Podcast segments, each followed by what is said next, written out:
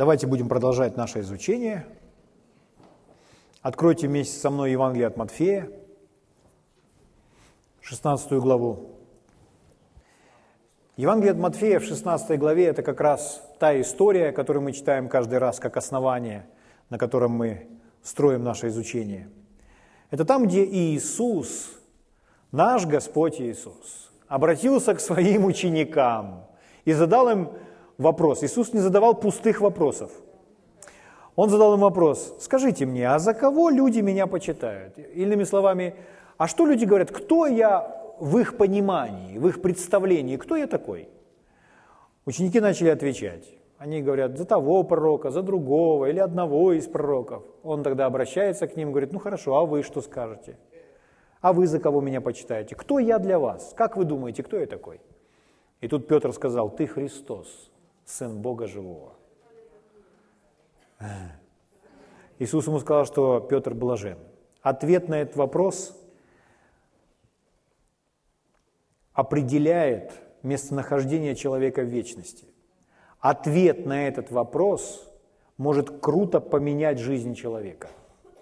Когда человек принимает решение, когда человек осознает, что Иисус – это Господь с неба – что Он Мессия, что Он Христос, то это самое первое знание, самое первое понимание, которое является дверью в Божье Царство и в спасение. Это то, что с нами произошло. Давайте вместе скажем, Иисус есть Христос. Он Сын живого Бога. И Он мой Господь. Иисус сказал, на сем камне я создам церковь мою, и врата ада не одолеют ее.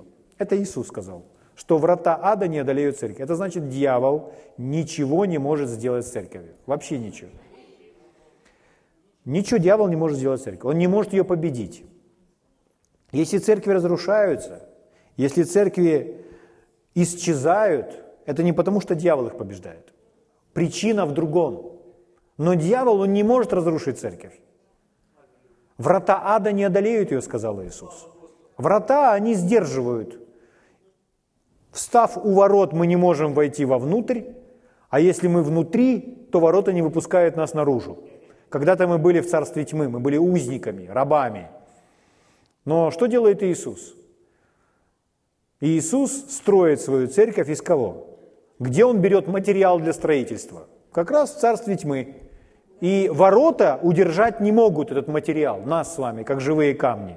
Он прямо из царства тьмы берет эти живые камни и из нас строит свою церковь. Слава Богу. Мы с вами говорили об этом уже много раз, но всегда приятно это повторить снова и снова, чтобы полить, чтобы это в нас укоренилось. Я прочитаю вам этот стих, который я только что процитировал, в другом переводе, расширенный перевод Библии, чтобы в очередной раз увидеть это победоносное высказывание Иисуса. Я говорю тебе, ты Петр, и в расширенном переводе в скобочках так и написано. Я говорю тебе, ты Петр, греческая Петрос, большая часть скалы. И на сем камне, греческое слово Петра, огромная скала, как Гибралтарская скала. Я построю мою церковь, и врата ада, силы ада не осилят ее, не способны причинить вред церкви, не устоят против церкви. Вот так в расширенном переводе это звучит этот стих. То есть дьявол ничего не может сделать. Он не может ничего сделать с церковью, которую строит Господь Иисус. Угу. Слава Богу. Это значит, что мы не, Иисус не строит какую-то маленькую, жалкую церковь. Нет, Он говорил, что мы свет мира. И не может укрыться свет а Он светит всем людям. Поэтому мы та церковь, которая видна для всех и светит. Мы церковь Иисуса Христа. Он также говорил, город, стоящий на вершине горы, не может укрыться, но все видят этот город. Угу. Поэтому церковь, она сильная, она видна, она влиятельная. Вот такую церковь строит Господь. Слава Богу! Слава Богу! Вы можете говорить, я в естественном вижу немножко иначе, обстановка немножко другая, с церковью, с церквями и так далее. Сегодня с этим разберемся. Итак, позвольте вам напомню еще кое-что. Что такое церковь? Что есть церковь? Греческое слово «экклезия», которое переведено у нас как «церковь». То есть это собрание или собранные вместе, собранные воедино. Или созванные, призванные, тех, которых позвали собраться вместе. То есть когда зовут всех вместе на то, чтобы принимать решения.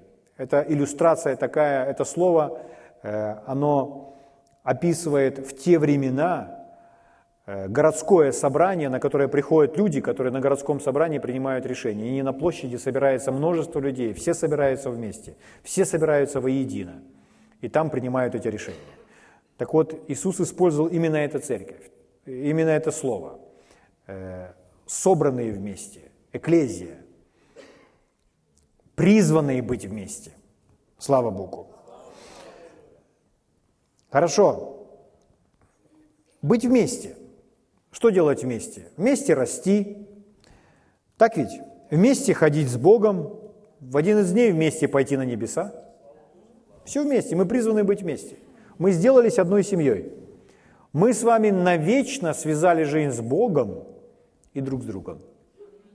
То есть на небе не будет так, что вы кого-то из нас не найдете. То есть мы вечно будем вместе с друг с другом. Поэтому лучше научиться переносить друг друга уже здесь на земле. Слава Богу. Позвольте для вас еще кое-что подчеркнуть. Время и место нашего рождения, время и место нашего естественного рождения не случайность. Оно было избрано Богом. Так ведь? Это важно. Спланировано Богом, чтобы мы родились именно в этот век, именно в этот год, именно в том месте, именно через этих родителей мы пришли на эту землю. Наш приход к Богу, рождение свыше, это тоже не случайность, это тоже было запланировано Богом. Он нас привел к себе – он выстраивал каждый шаг, по которому мы с вами следовали для того, чтобы в один из дней войти в Царство Божье. Угу. Направлял наши шаги. Наш приход в церковь не случайность, это его план. Где мы спаслись, в какой церкви, как он нас ведет дальше. Все наши новые знакомства во Христе, все наши божественные связи во Христе – с несовершенными людьми. Это не случайность. Это то, что запланировано было Богом. Это вечные связи. Мы не можем их просто так рвать. Это Божий план. Поэтому эти связи, наше местонахождение, это очень важно, потому что это вечно. С этими же самыми людьми мы будем на небесах. С этими же, же самыми людьми мы будем всегда рядом – он помещает нас в теле в то место, которое запланировал Он. Правда? Не мы выбираем это место, а Он планирует это место. И если мы определенная часть в теле, то нас окружает тот и другой сустав. И мы проводим так вечность рядышком друг с другом. Поэтому мы должны научиться строить взаимоотношения с друг с другом. Если мы понимаем, церковь – это призванные быть вместе – Поэтому учение о церкви, по сути, это учение о взаимоотношениях. Потому что нужно учиться этим взаимоотношениям. Потому что мы призваны быть вместе. Слава Богу. Итак, это навсегда. Мы призваны быть вместе, и это навсегда. Поверните своему соседу и так и скажите, мы призваны быть вместе, и это навсегда.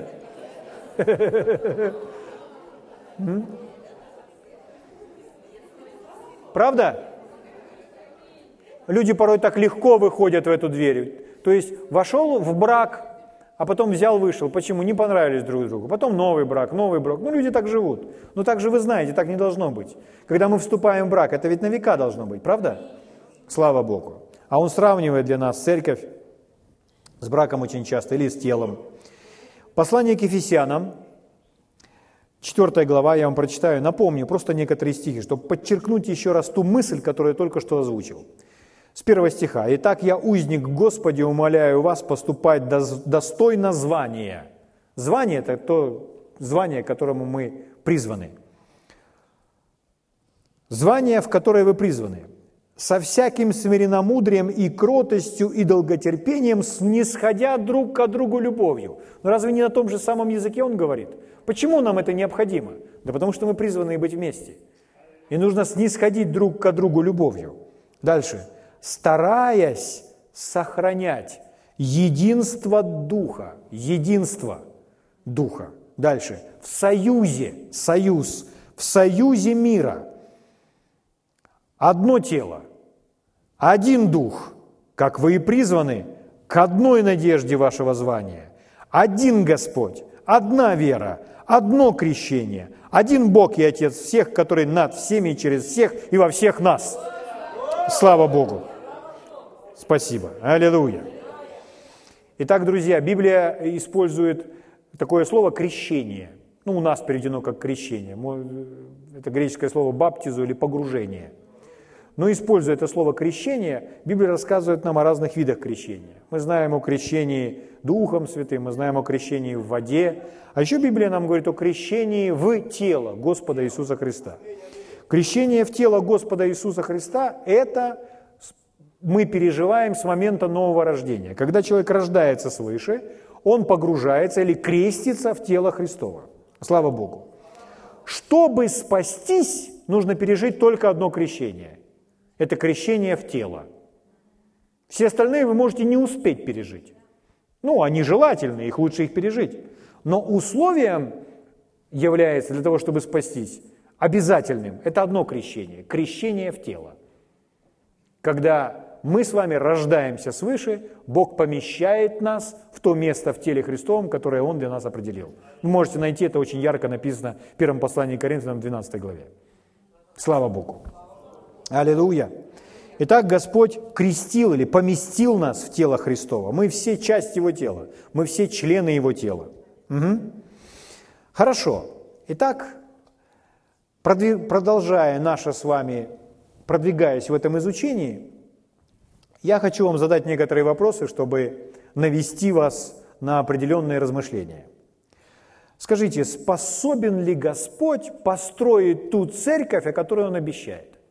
Он сказал, что создаст свою церковь, и врата ада ее не одолеют. Ну скажите, Господь способен это сделать? Ну, конечно, способен, у нас никаких вопросов по этому поводу не возникает. Если Господь сказал, значит, так оно и есть. Он, конечно же, способен. Он силен, он может. Аминь. Хорошо, если он способен, если он может, то почему церковь строится и развивается так медленно?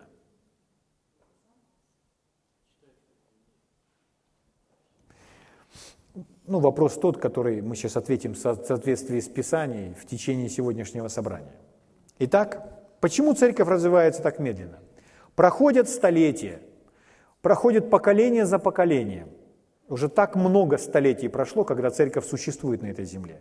А мы наблюдаем, что по-прежнему больше тех людей, которые вне церкви, чем тех людей, которые являются церковью. Правда ведь? Почему так происходит? Из-за чего? Что мешает Господу строить церковь? Если что-либо, что мешает Господу строить церковь, ну, мы сразу понимаем, что это не дьявол, потому что дьявол ничто для него. И мы поняли, что врата ада не одолеют церковь. Давайте себе ответим на этот вопрос сегодня. И приготовьтесь получить некоторый свет по этому поводу. Знаете, что свет всегда со светом приходит ответственность. Поступать согласно того света, который вы увидели. Угу. Откройте вместе со мной или просто следите за мной, книга Деяния, 7 глава. Я буду вам читать с 35 стиха. Деяние 7.35.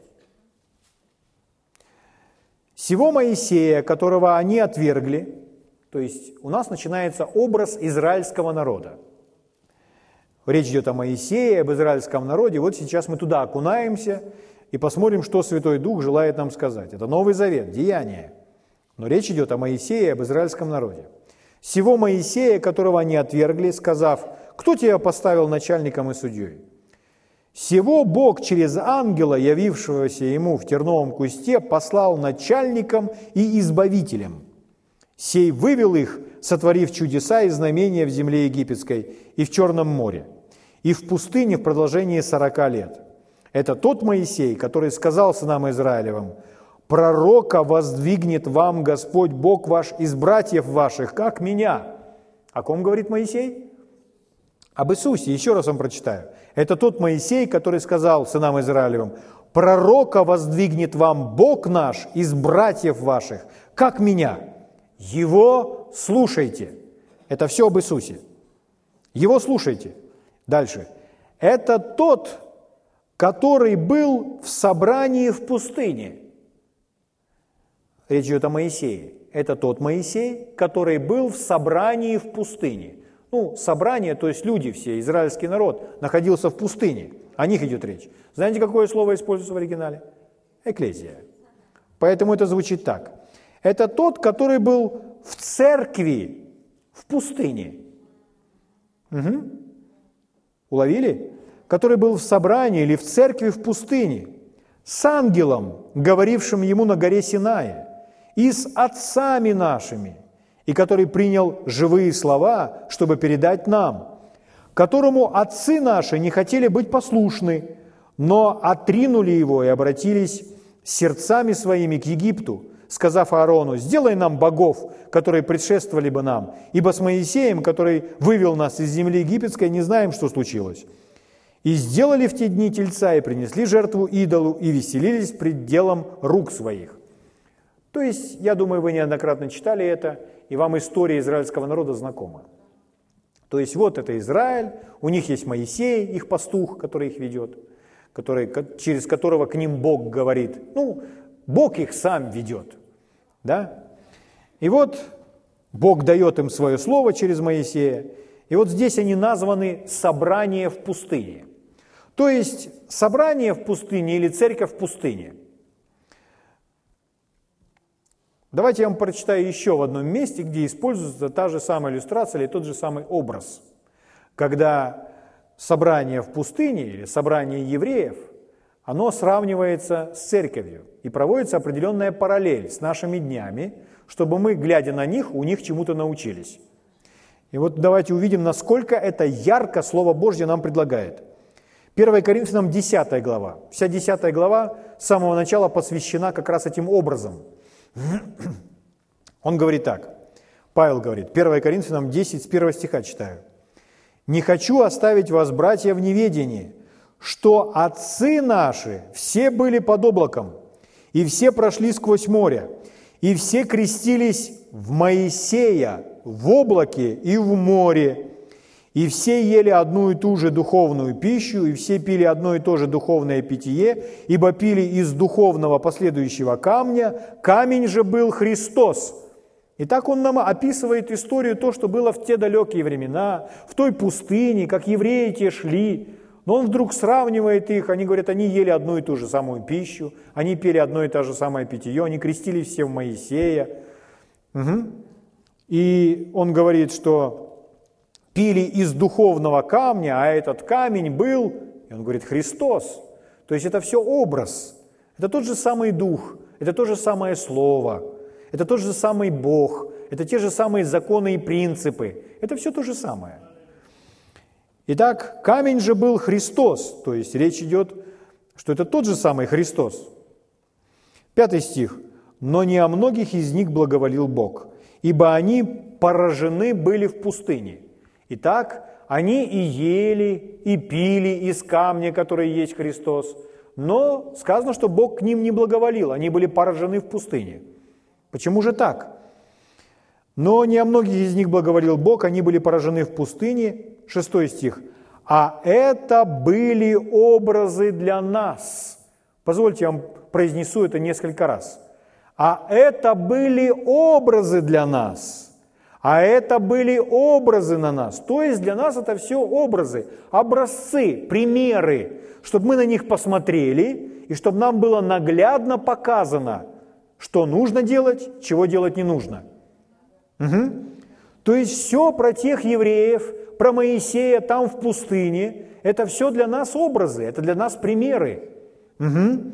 Все это были образы для нас, чтобы мы, он уже говорит про нас, не про евреев, чтобы мы, были, чтобы мы не были похотливы на злое, как они были похотливы. Раз. Дальше. И не будьте также идолопоклонниками, как некоторые из них, о которых написано, народ сел есть и пить и встал играть. Два. Дальше. Не станем блудодействовать, как некоторые из них блудодействовали, и в один день погибло их 23 тысячи. Еще. Смотрите дальше. Не станем искушать Христа, как некоторые из них искушали и погибли от змей. У них Христос в каком виде там был? У них там медный змей был, помните? Дальше. «Не ропщите, как некоторые из них роптали и погибли от истребителя». Одиннадцатый стих. Еще раз он говорит. «Все это происходило с ними как образы, как примеры». То есть мы с вами как будто истории, как будто фильмы смотрим, на которых можно чему-то научиться, чтобы не делать тех же самых ошибок, чтобы у нас не был такой конец, как у них, чтобы мы не умерли в пустыне. Итак, все это происходило с ними как образы, а описано в наставление нам, достигших последних веков. А написано это все для нас, чтобы мы с вами читали и учились из этого. Несмотря на то, что это ветхозаветное писание, и мы вроде как будто сегодня не те евреи и не в той пустыне, но там те же самые духовные принципы. Угу. Итак, собрание евреев – народ еврейский тот, или церковь евреев, как слово он использует, собрание или церковь евреев в пустыне – это образ, это пример для церкви сегодняшней. Я скажу это еще раз. Собрание или церковь евреев в пустыне – это образ или пример для церкви сегодняшней. Ну, то, он о чем он говорит. Он говорит, что это образы. Угу. Итак, что мешает церкви расти и умножаться сегодня? Или взять всю эту землю, которую Господь поручил нам взять, чтобы распространялось Божье Царство? Что мешает церкви сегодня взять и овладеть землею, распространяя Божье Царство? Но то же самое, что и им помешало это сделать. Итак, для, для еврейского общества, для еврейского народа в те времена – у Бога был величайший, чудесный, прекрасный план. Обетованная земля. Он предназначил им побеждать и брать ту землю, город за городом. Угу. И таким образом распространить его царство по всей той земле. Но мы знаем с вами, что старшее поколение не то, что не овладело там какими-то городами, а старшее поколение даже не вошли в ту землю. Их кости всех пали в пустыне. То есть они даже не увидели своего наследия. Это наследие принадлежало им? Да. Они знали о существовании этой обетованной земли? Да. Оно им принадлежало? Да. Они могли туда войти? Да. Бог их туда вел? Да. Но они так и не вошли. Не вошли и не овладели той землей. Итак, друзья мои, и все это для нас пример. Все это для нас образ чтобы мы с вами, глядя на церковь евреев в пустыне или собрание евреев в пустыне, посмотрели на это как на образ и научились, чтобы преодолеть все те проблемы, которые они не преодолели. Итак, духовные причины, которые были у них, они истинны и для них, и для нас точно так же. Угу. Давайте вместе откроем послание к евреям третью главу. Евреям 3 глава.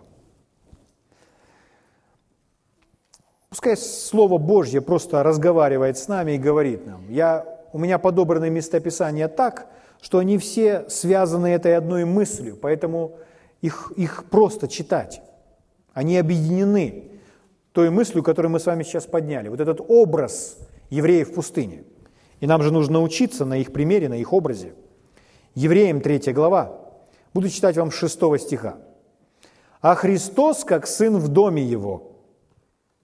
Дом Его, дом Его есть мы, церковь, правда?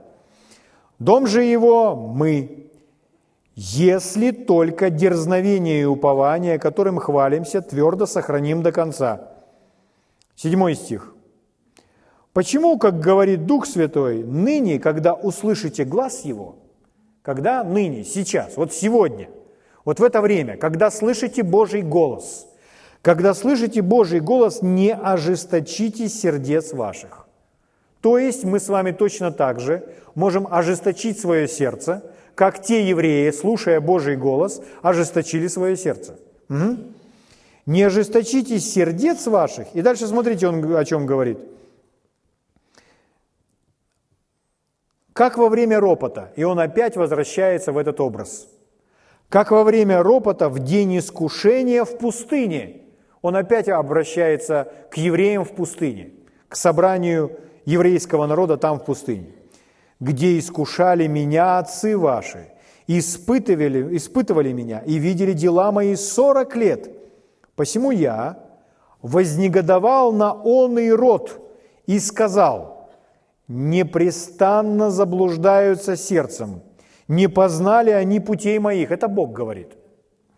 Не познали они путей моих, посему я поклялся во гневе моем, что они не войдут в покой мой не войдут в ту землю, которую Бог для них приготовил. Не овладеют своей землей. 12 стих. «Смотрите, братья». Смотрите, он опять прикликается на нас. Он опять обращается к христианам нынешнего времени.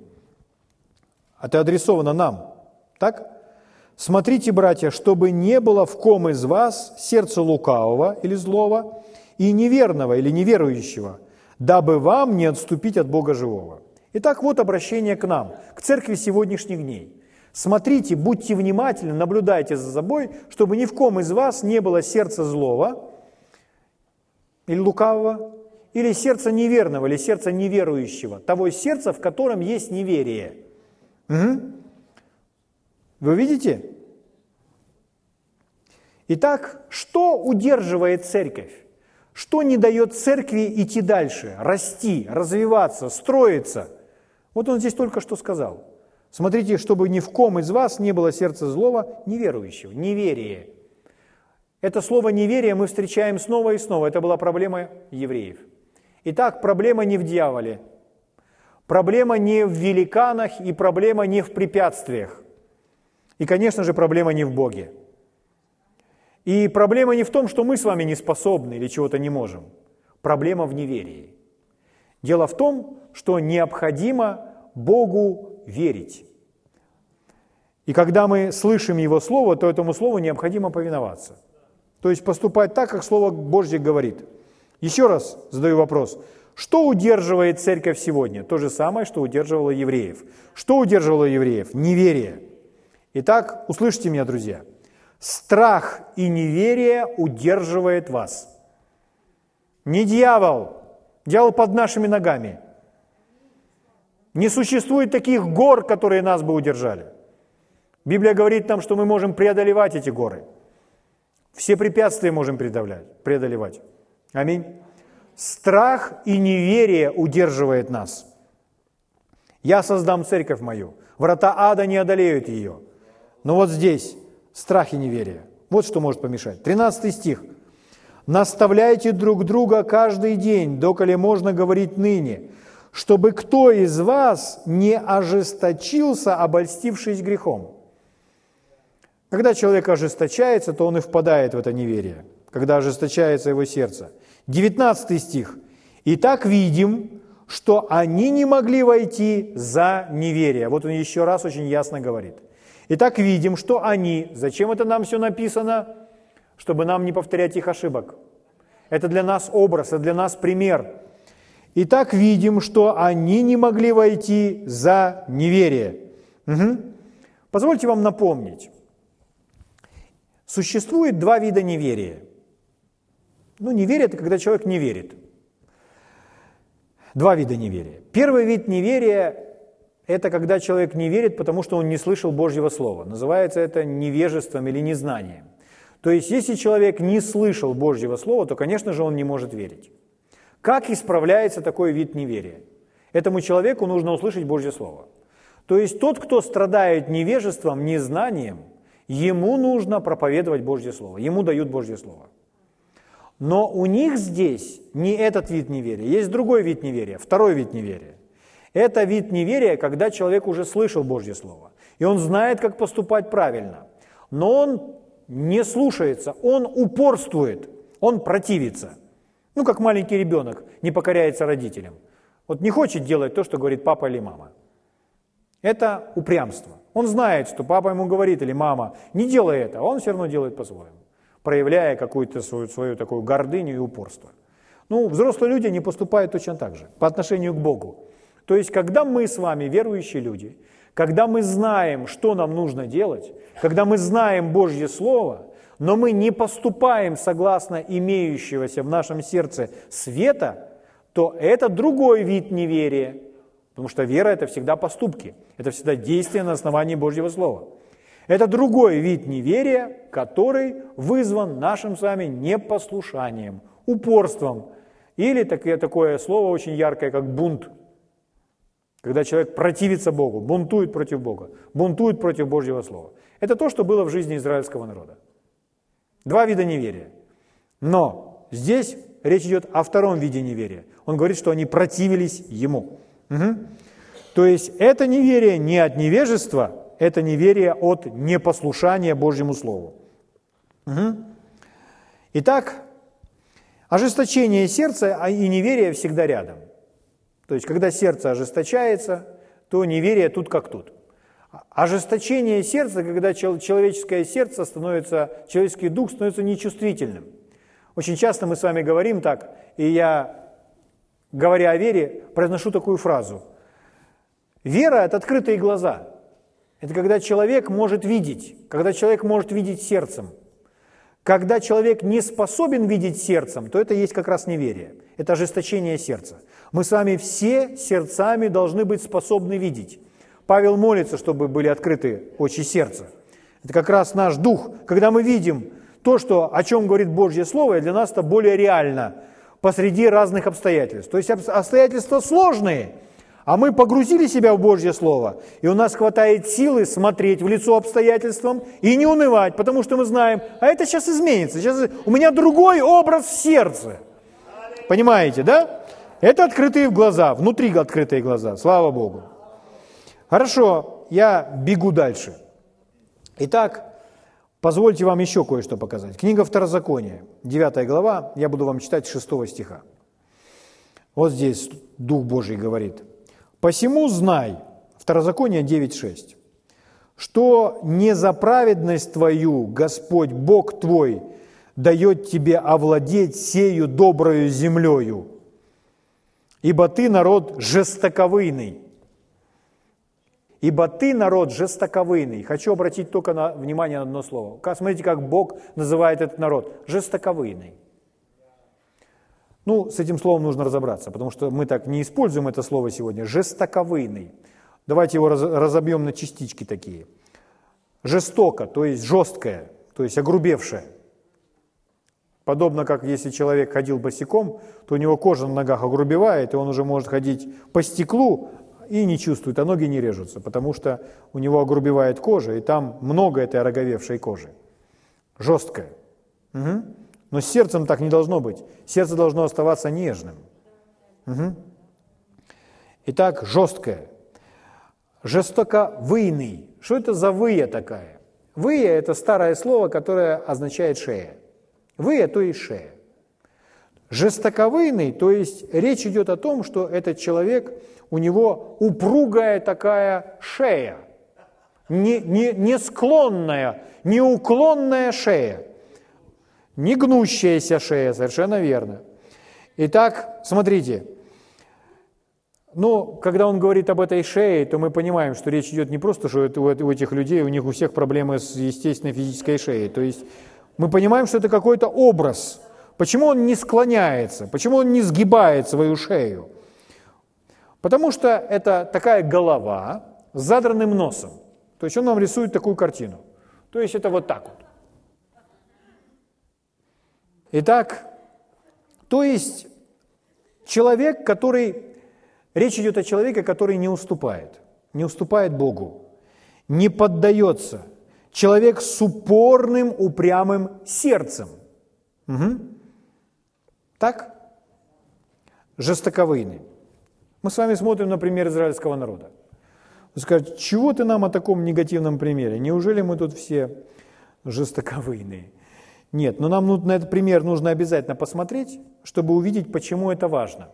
Мы же с вами отвечаем себе на вопрос, а почему церковь развивается так медленно? Почему церковь растет медленно? Столько столетий прошло. С чем это связано? Мы поняли, что не с дьяволом. С дьяволом вообще нет никаких проблем. Иисус победил его. Это связано с чем-то другим. И вот здесь он называет их, что вы люди какие? Народ жестоковыйный, то есть с упорным сердцем. Задрал свою голову вверх и не желает покоряться, упрямится, упорствует. Седьмой стих. Смотрите, как он их описывает.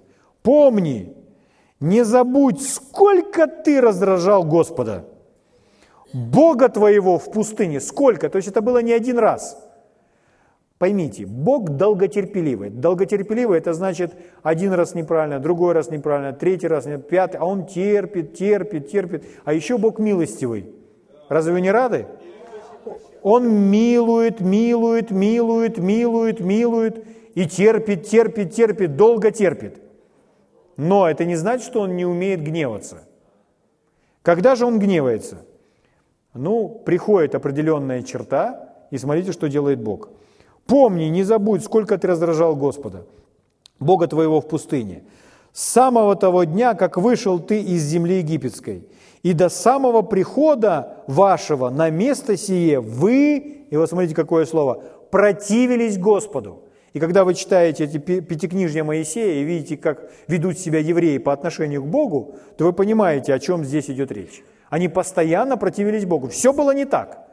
Жаловались на Моисея, жаловались на то, куда он их пришел, привел, жаловались то, что нет воды, потом жаловались то, что вода горькая, потом жаловались то, что нету им пищи, одна манна, потом жаловались то, что теперь одно мясо и так далее. Итак, это неверие от непослушания. Им известен Божий план. Они знают, что Бог их ведет в обетованную землю. И что эта земля, она хороша, они знают, что Бог может их туда провести. План, который имеет для них Бог. Но они упорствовали. 22 стих. «И в Тавере, в Масе, и в Киброд Гатааве вы раздражали Господа. И когда посылал вас Господь из Кадес Варни, говоря, «Пойдите, овладейте землею, которую я даю вам», то вы воспротивились повелению Господа Бога вашего, не поверили Ему, не послушались гласа Его. Вы были непокорны Господу с того самого дня, как я стал звать вас. Вы видите? Это картина израильского народа. Зачем нам это все написано? Почему Новый Завет ссылается на них?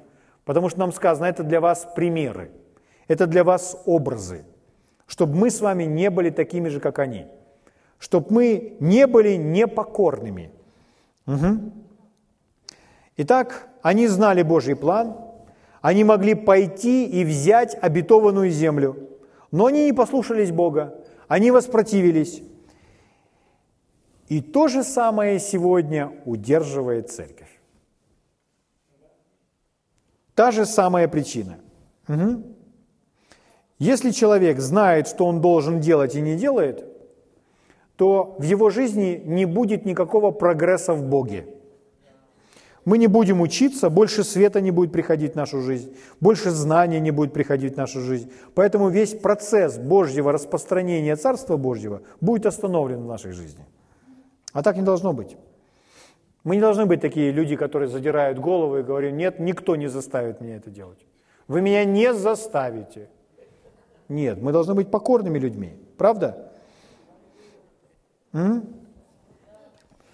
Почему семьи порой не остаются вместе? Потому что один другому не желает уступать.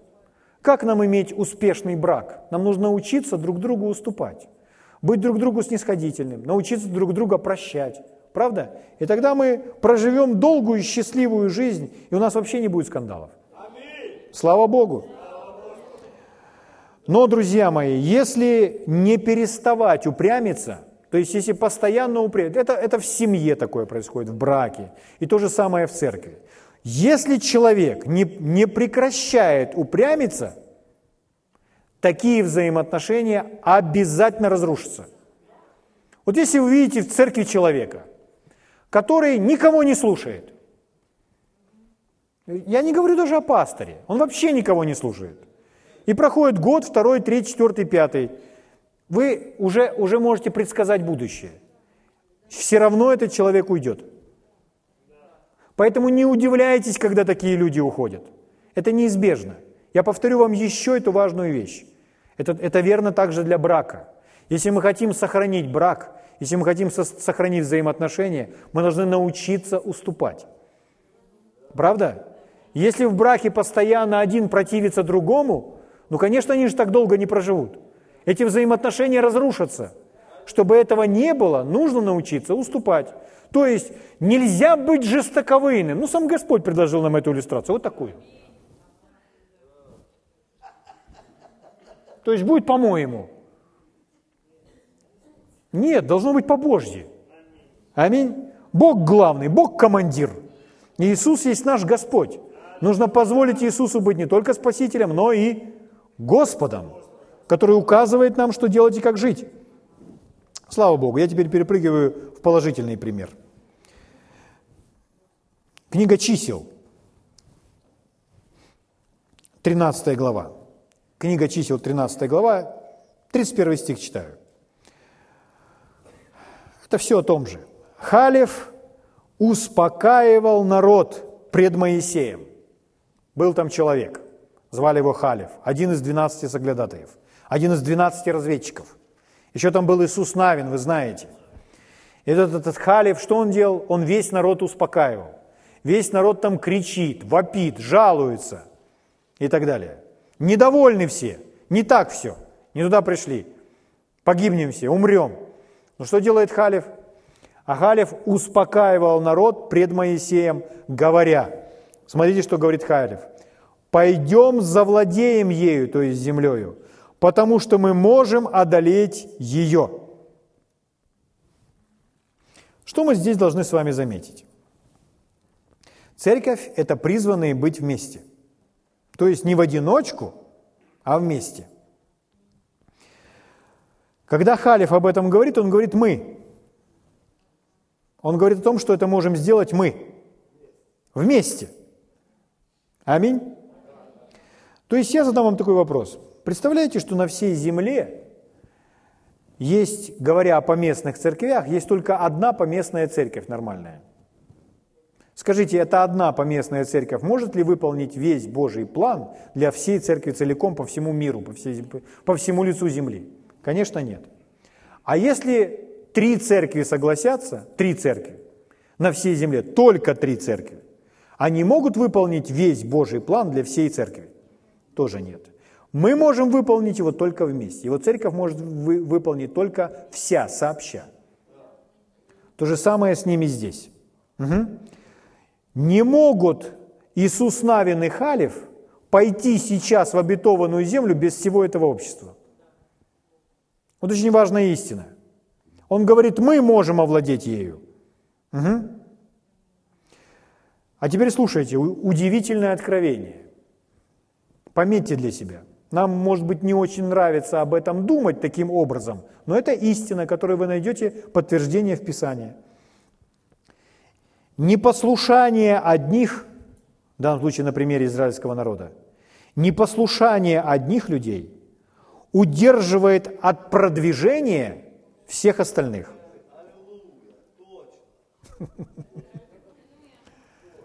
Непослушание одних удерживает от продвижения всех остальных. Скажу еще немножко иначе. Непослушание, упрямство, противление одних останавливает всех остальных. М? Теперь смотрите, в чем дело. Мы не можем контролировать всех. Вот, например, я не могу контролировать никого. И вы не можете никого контролировать. Но мы можем каждый контролировать себя. Так ведь? Каждый из нас может контролировать себя, чтобы быть послушным, чтобы не быть противником Божьим. Каждый из нас может это делать с собой. Так, да? Если кто-то не хочет двигаться дальше, то этот кто-то непослушание одних, противление одних может удерживать и всех остальных, потому что мы вместе можем это сделать. Один человек не может, два не может. Это должна сделать церковь. Но если кто-то не хочет двигаться дальше, есть группа людей, или один, или два, или три, или пять, или шесть, целая группа не хочет двигаться дальше, то мы с вами все равно можем верить, знаете во что? В то, во что верили Халиф и Иисус Навин. Мы с вами можем верить в долгую жизнь, что мы их переживем, и мы все-таки исполним Божий план, когда они умрут. Да, вам лучше сейчас смеяться, но это правда. Я вам еще раз скажу, Бог долготерпелив. И у Бога есть неизменный план. И все равно его план не меняется. Это он поставил задачу определенную перед определенной церковью. И он не меняет свою задачу. Спустя 15 лет говорит, давайте теперь сделаем это по-другому. Нет. У Бога план и задача перед церковью. Для израильского народа он сказал, вон там обетованная земля. Когда они не вошли в нее сегодня, то через 40 лет они все равно вошли в ту же самую землю, которая их ждала. Его план не изменился. Но были те, которые не хотели идти. Но те, которые хотели идти, они заложники. Но в этой ситуации им нужно доверять Богу, обрести все равно мир, избавиться от всякого чувства горечи, быть терпеливым и верить в долголетие. Что я вас всех переживу. Ну, это я говорю от лица Халева, я сейчас не про вас. О чем речь? Вы знаете этот псалом удивительный, псалом Моисея, где написано, сколько там наших лет? 70, при большей крепости 80, и лучшая пора – труд и болезнь. Часто люди цитируют как свое будущее. Но это молитва Моисея в пустыне. То есть это состояние Израиля в пустыне. Когда они ходили в завете с Богом, у них болезней не было. Но там лучшая пора, труд и болезнь, это было в пустыне. 70 или 80 лет вы как раз посчитаете, что как раз столько нужно было, чтобы то старое поколение вымерло. Поэтому это не есть план Божий даже совершенная воля Божья и для них, и для нас. И не нужно руководствоваться этим местом Писанием, как Божьим обетованием. Божьи обетования другие. В 90-м псалме написано «Долготою дней насыщу тебя, и явлю тебе спасение мое». То есть речь идет не о 70, не о 80. Можно перемахнуть за 80 и прожить 83. И даже больше, правда? Дотянуть до 90. Мы разговаривали с одним человеком, он говорит, я хочу пересечь рубеж 100 лет. Думайте об этом. Если Иисус замедлит, лучше пересечь этот рубеж 100 лет. Потому что мы с вами, ходя по этой земле, в 100 лет будем просто кладезь мудрости. И это, эти люди, вся эта молодежь, они будут нуждаться в нас, в старцах таких, седовласых. Слава Богу. Поэтому живите. Мы еще недалеко дошли. Это мягко сказано. Еще раз, непослушание одних удерживает от продвижения всех остальных, поэтому нужно верить в долголетие. Слава Богу. Итак, еще раз, он говорит, мы можем одолеть ее. Он говорит, я могу войти в Нет. Он говорит, мы. Скажите, пожалуйста, вслух, мы. мы. Еще раз. Еще раз. Призванные быть вместе. Это навечно. Слава Богу. Дьявол боится, когда мы с вами вместе, потому что когда мы вместе, у нас совсем другие ресурсы, возможности, все становится другим, когда мы с вами вместе, потому что вместе мы можем гораздо больше. Слава Богу. Дьявол, его природа какая? Это его природа бунт, противление, противостояние. Это, это его слова, что а я не буду служить Богу, который меня сотворил. Это дьявольские слова. А я не хочу служить Богу. А я не пойду сегодня на собрание. Это его слова. Я не буду служить Богу, который меня сотворил. Я вознесу свой престол, свой трон выше Божьего. Это слова дьявола. Это то, что он сказал, вы же знаете. Это его природа. Это есть во плоти. Вот плоть, она порой так говорит. Вот почему сказано, будете жить по плоти, умрете. Угу. Не нужно идти на поводу плоти. Плоть нужно что делать? Обуздывать. Так, друзья мои? Угу. Откройте вместе со мной удивительный стих из книги притчей. Я прочитаю вам и в других переводах прочитаю. И держись, друзья. Смотрите. Книга притчей, 29 глава. Первый стих, номер один. Отметьте его себе. Если у вас есть красный маркер дома, я думаю, что этот стих нужно отметить именно красным маркером. Ну, чтобы было так, внимание. Смотрите, первый стих. Человек, который, будучи обличаем, здесь опять это слово, ожесточает. То есть, ожесточает выю, мы уже знаем, что это такое. Угу. То есть мы понимаем, что не проблемы с шеей, это проблемы с сердцем. Итак, человек, который, будучи обличаем, ожесточает выю свою, то есть делается негнущийся свою шею, вы не заставите меня покориться. Вы, вы, вы не заставите. Нет, все равно я сделаю так, как я хочу. Вот, вот о чем идет речь. Я, может быть, немножко утрирую, но я думаю, что это наглядно. Порой человек так себя и ведет. Хорошо. Здесь написано «внезапно сокрушится». И дальше «и не будет ему исцеления». Вы видите, какая, какое будущее не совсем хорошее. То есть, еще раз, Господь милостивый, Он долготерпеливый, но гневаться Он умеет. Лучше не гневить Бога. Скажите своему соседу, не гневи лучше Бога. Что это значит? Как его гневят люди? Ну, пример для нас евреи. Там написано, что они 10 раз противились. 10 раз. Один, второй, третий. И, наконец, после 10 раз Господь говорит, так, все, хватит. И Господь говорит, все, больше туда не идите. И когда Он сказал, не ходите туда, уже не пойдете туда, то они вдруг развернулись и сказали, нет, хорошо, мы пойдем.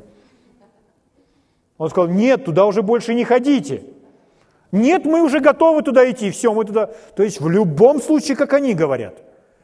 Когда так люди себя ведут, это значит, они хотят, чтобы они под них покорялись, чтобы Бог слушался их, чтобы Бог исполнял их желания. Но у Бога есть свой план, прекрасный, чудесный план – Угу. Итак, здесь написано, внезапно сокрушится и не будет ему исцеления. То, о чем мы с вами говорим, это очень-очень-очень серьезно. Угу. Почему? Да потому что дьявол не может никак удержать церковь. Церковь наделена всею властью, всею силою. Дьявол покорен под ноги церкви. То есть самый маленький, незначительный член тела Христова, самый, что ни есть младенец, имеет всю необходимую власть над дьяволом. Дьявол ничего не может сделать. Любому из нас написано, противостойте дьяволу твердой верой и убежит от вас. Ничего дьявол не может. М? Но как говоря об этой проблеме, о которой мы с вами говорим, почему это так важно? Дьявол не может удержать нас. Что еще можно перечислить? Другие религии не могут удержать нас. Никакие колдуны там и так далее. Правительство не может удержать нас, какими бы оно, какие бы оно законы не принимало. Не может удержать церковь. Советский Союз рухнул, а церковь продолжает строиться. Ленина больше нет. М? А церковь живая и продолжает свое шествие по этой земле. Слава Богу. Ни дьявол, ни религия, ни правительство, ни колдуны, ну никто не могут остановить, воспрепятствовать церкви. Но вот упорство, упрямство, непослушание людей как раз останавливает весь процесс, в который мы все вовлечены Богом. Поэтому это очень серьезно. Вот это вот ожесточить выю, вот это упрямство, непослушание, которое приходит от дьявола, действительно серьезная проблема, с которой должен разобраться каждый из нас в своей жизни. Я прочитал, человек, который, будучи обличаем, обличаем, то есть свет пришел, ожесточает выю свою, внезапно сокрушится, и не будет ему исцеления. Смотрите другие переводы. Если вы упорствуете каждый раз, когда вас исправляют, ну, нас всех исправляли. Сейчас я буду перечислять, кто нас может исправлять по жизни. Вы поймете, что очень длинный список. Итак, если вы упорствуете каждый раз, когда вас исправляют, то однажды вы будете раздавлены и никогда не оправитесь. Никогда не оправитесь. Почему? Ну, потому что для упорного нет исцеления. Вы слышите? Еще один перевод звучит так. Человек, который часто упрекаем, но отказывается принимать критику, внезапно, внезапно будет разбит и никогда, и никогда не будет иметь другого шанса. У них не было другого шанса. Все, они все умерли в той пустыне. Из-за того, что их сердце неправо. Из-за того, что их сердце противится Богу. Итак, позвольте я сделаю для вас вывод. Если вы исправляемы, если свет приходит, если вы исправляемы Господом, каким образом? Через Его Слово. Вы читаете Библию, и свет приходит. Если вы исправляемы Господом, например, в молитве – или на собрании через учение Божьего Слова. Это тот же самый процесс, когда с вами делятся Божьим Словом. Это говорит Бог. Как еще? Через братьев или сестер. Потому что брат или сестра могут вам точно так же сказать Божье Слово. Или через духовное лидерство. Или через кого угодно. Но в вашу жизнь приходит свет. То есть вы знаете, это свет от Бога. Это даже не голос, это голосом не назовешь. Это просто свет. Когда вы просто, вам становится ясно. Вот это так, а это не так. Вот это правильно, а это неправильно. Это свет, это ясность. И каждый из нас должен быть в этом вопросе честен, когда он осознает этот свет, эту ясность внутри. Так вот, когда приходит свет, это от Бога, это может быть через слово, в молитве, во время служения, через братьев и сестер, Разные способы есть. Может быть, телевизионную программу вы смотрите, и там проповедник проповедует, и свет приходит. Итак, вы видите свет, который, естественно, вас обличает. То вы можете поступить только двумя способами. Есть только два пути, как вы вырулите из этой ситуации, когда увидели свет. Первый вариант, ну какой правильный выбирать вам. Первый вариант – это смирить себя, мы уже говорили о смирении, о том, что покориться и смиряться только мы сами можем сделать. Никто не может нас смирить. Как бы нас ни били, нас никто не может покорить. Вы слышите меня? Это то, что внутри. И Бог нас не может покорить. Он не делает это в нас. Он не нажимает в нас какую-то такую кнопку, что мы покоряемся. Это то, что мы делаем сами. Это внутреннее наше решение. Итак, первое. Первый вариант. Нужно смирить себя и покаяться. Это, еще раз, наша реакция на свет. То есть нас обличили, нас исправили, свет пришел, неважно как, книжку читали, и свет пришел, и понимаем, ой, это срочно нужно исправить в моей жизни, я не прав. Первый вариант. Вы смиряете себя, и вы каетесь. Это вы отреагировали на этот свет. Это значит не ожесточить вою. Это значит правильно поступить. Я вам уже подсказал, какой правильный ответ. И второй вариант – это значит ожесточиться и противиться. Мы, мы думаем, что ожесточиться – это значит, о, там, забросить ту книжку куда-то, выбросить там, или, или сказать, о, не буду это слушать. Нет, порой человек просто так себя не ведет. Он просто игнорирует. Он просто никак не поступает с услышанным, со светом. От этого ожесточается сердце, когда человек не реагирует на пришедший свет. Сердце становится менее чувствительным, и человек поступает по плоти. И тогда что? Тогда Божий план не исполняется. Растет ли тогда церковь? Нет. Исполняет ли церковь свой план и свое предназначение? Нет. Почему? Потому что в церкви есть люди, которые не послушны Богу, которые не делают то, что Бог говорит. А раз люди не делают то, что Бог говорит, то это та группа людей, как те евреи в пустыне, которые роптали, жаловались, стонали, кричали, плакали, все что угодно делали. Но в результате даже те, которые хотят быть послушны, они не могут пойти вперед. В своей личной жизни, слава Богу. Но как церковь, чтобы выполнить весь Божий план для церкви, нет. Нужно, чтобы все поднялись и пошли как одно общее тело. Поэтому мы с вами читали одно тело, один дух. Прибудьте в одних мыслях. Угу. Потому что мы призваны быть вместе. Страдает ли один член? С ним страдают и все остальные члены. Радуется ли один член? С ним радуются все остальные. А не так, что от, отрезал ногу, выбросил и все. Нет. Потом другую ногу обрезал, выбросил. И что в результате? В результате без ног. Руки отрезал, без рук. Где же тогда тело? А почему так? Потому что это делает дьявол. Это дьявол лишен силы. Но если все будут послушны Богу, все будет очень хорошо, друзья мои. Слава Богу. У нас с вами великое будущее. Великое будущее. Слава Богу.